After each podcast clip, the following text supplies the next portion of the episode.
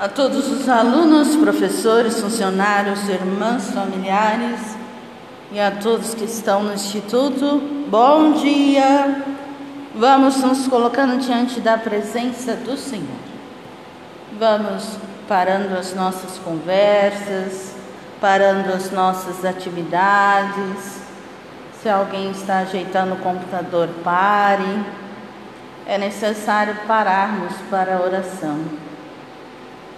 Se alguém está fazendo alguma coisa que não seja para atenção na oração, é necessário parar, desde os alunos até os adultos, para que de fato a palavra de Deus possa entrar na nossa vida, no nosso coração. Em nome do Pai, do Filho e do Espírito Santo. Amém. O Evangelho de hoje, segundo São Lucas, e nos diz o seguinte: Naquele tempo disse Jesus à multidão: Ninguém acende uma lâmpada para cobri-la com uma vasilha ou colocá-la debaixo da cama. Ao contrário, coloca-a no candeeiro, a fim de que todos os que entram vejam a luz. Com efeito, tudo que está escondido deverá tornar-se manifesto, e tudo que está em segredo deverá tornar-se conhecido e claramente manifesto. Portanto, prestai atenção à maneira como vós ouvis, pois quem tem alguma coisa será dado ainda mais. Mas aquele que não tem será tirado até mesmo o que ele pensa ter. Palavra da salvação, glória a vós, Senhor. O Evangelho de hoje nos diz que se nós não formos fiéis no pouco, não tem como Deus nos confiar mais coisas.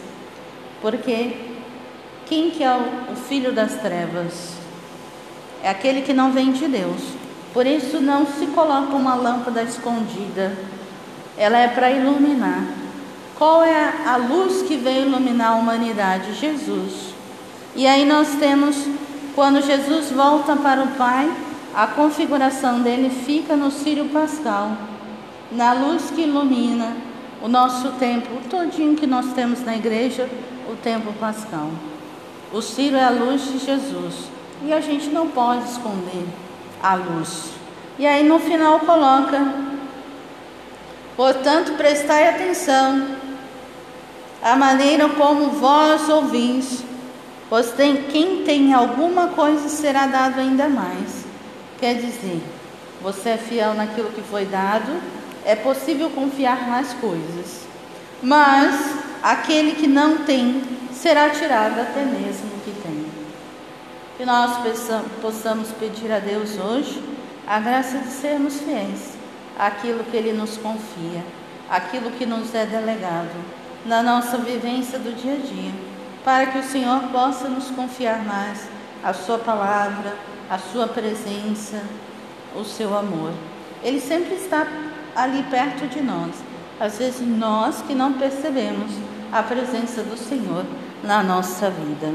Fiquemos com essa palavra de Deus este dia, que ela possa ser luz a iluminar a nossa vida.